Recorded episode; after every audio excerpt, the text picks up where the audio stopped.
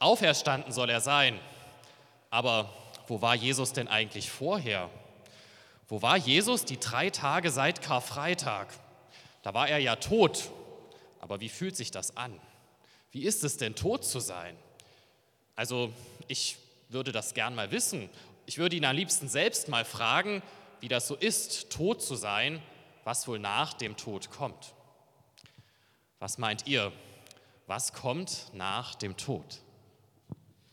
Ich vermute, dass man einen Rückblick über sein Leben erhält und danach im schönen Paradies endet.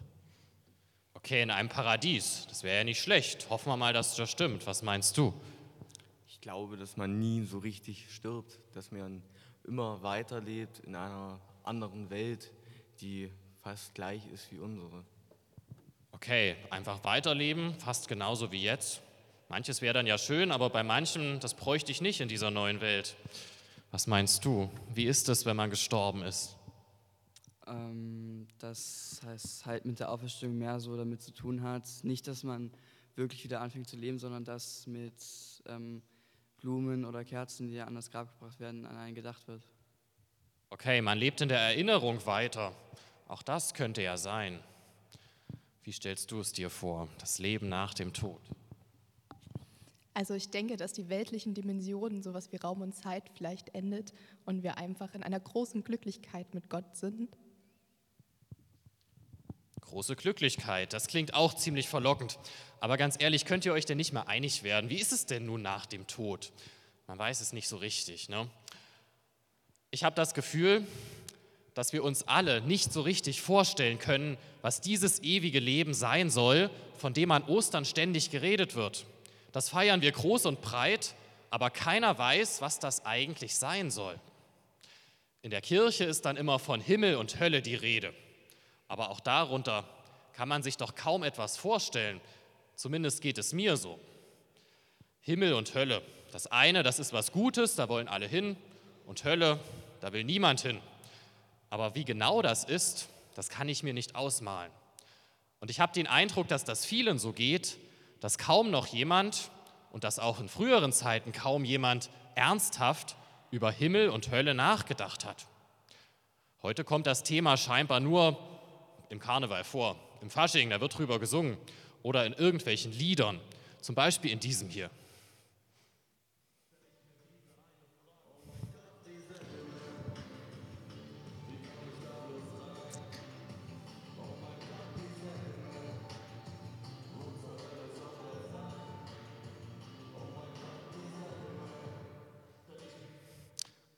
Aber auch die Hölle kommt manchmal vor. Noch ein Beispiel für die älteren Generationen.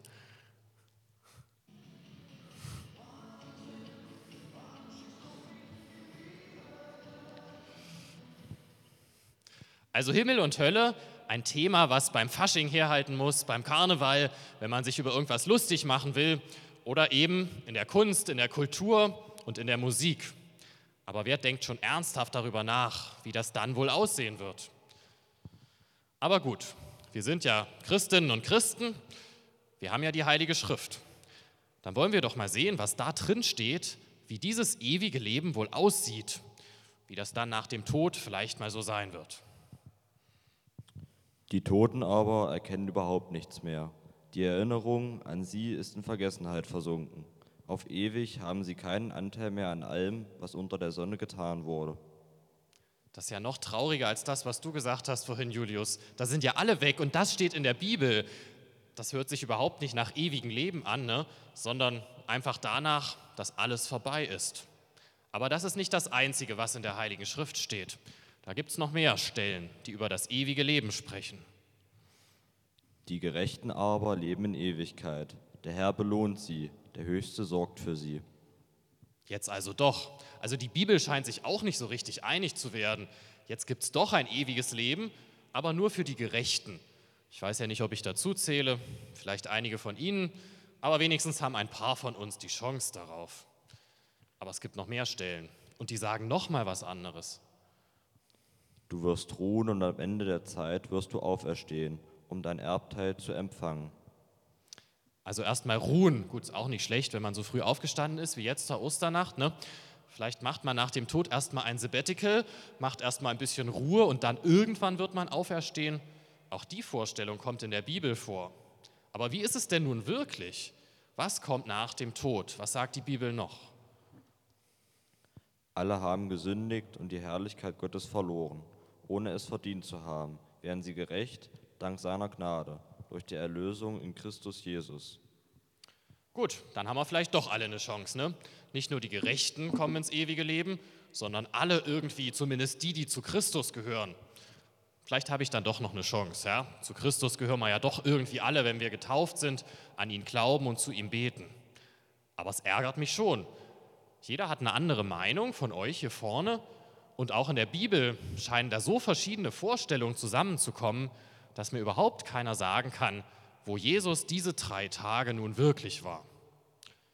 Vielleicht frage ich ihn einfach mal selbst. Am Kreuz. Jesus, wo warst du denn die drei Tage? Wie sah das aus? Wie hat sich das angefühlt? Wie ist es, tot zu sein? Wie fühlt sich das an? Haben Sie was gehört? Irgendwer? Nichts, ne? Er hat nichts gesagt.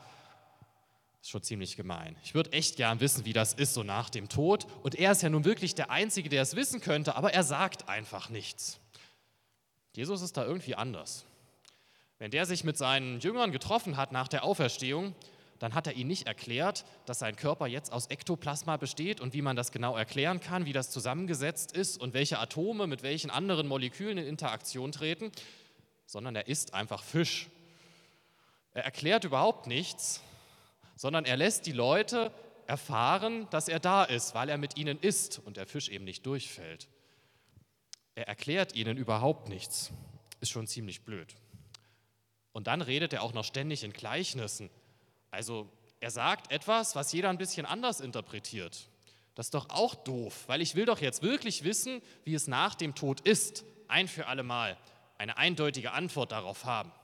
Aber Jesus macht das nicht. Er erklärt nichts und er gibt keine eindeutige Antwort. Ist schon ziemlich schwer, sowas zu glauben, oder?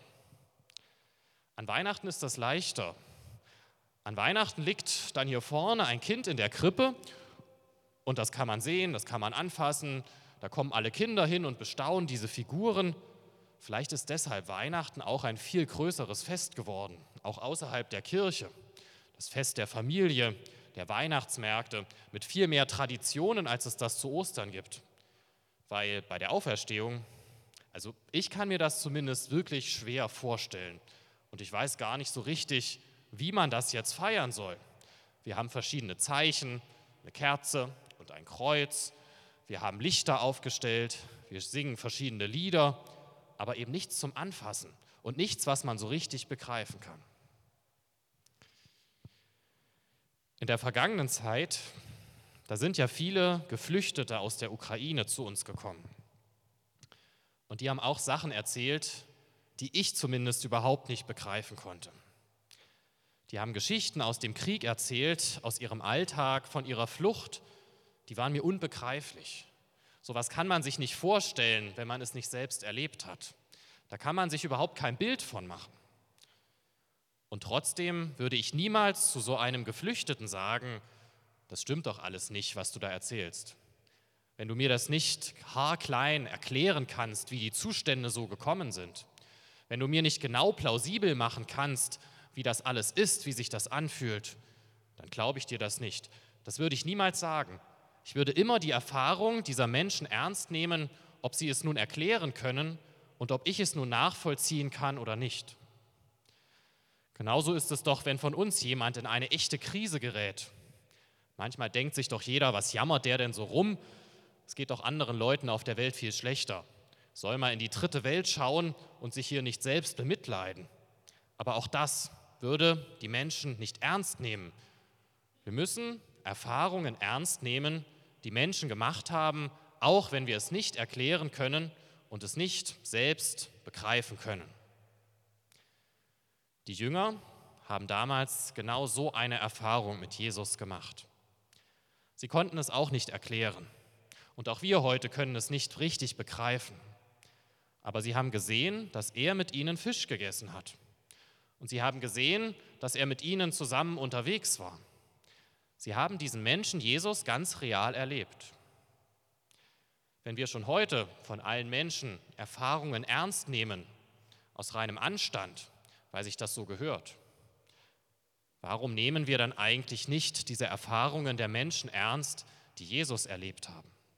Ich meine, die haben ziemlich viel mitgemacht, die haben dafür Folter erlitten, die wurden dafür fast alle hingerichtet, die hatten es nicht leicht mit diesem Glauben. Wenn sie den einfach erfunden hätten, dann hätte die römische Besatzungsmacht ihnen das schon ziemlich schnell wieder ausgetrieben. Diese Menschen damals haben eine Erfahrung mit Jesus gemacht, die sie weitererzählt haben, obwohl sie es nicht erklären konnten. Und das ist eigentlich die ganze Osterbotschaft. Da ist etwas zum Guten geworden, was aber niemand erklären konnte und was auch heute niemand begreifen kann. Heute haben wir Krieg in Europa. Wir haben eine Klimakatastrophe, die immer unaufhaltsamer zu werden scheint. Wir haben verschiedene persönliche Probleme. Und wir können uns nicht erklären, wie das wieder gut werden soll. Aber die Osterbotschaft sagt, es wird gut werden. Obwohl man es nicht erklären kann, obwohl jeder eine andere Vorstellung hat und es keine eindeutige Antwort gibt.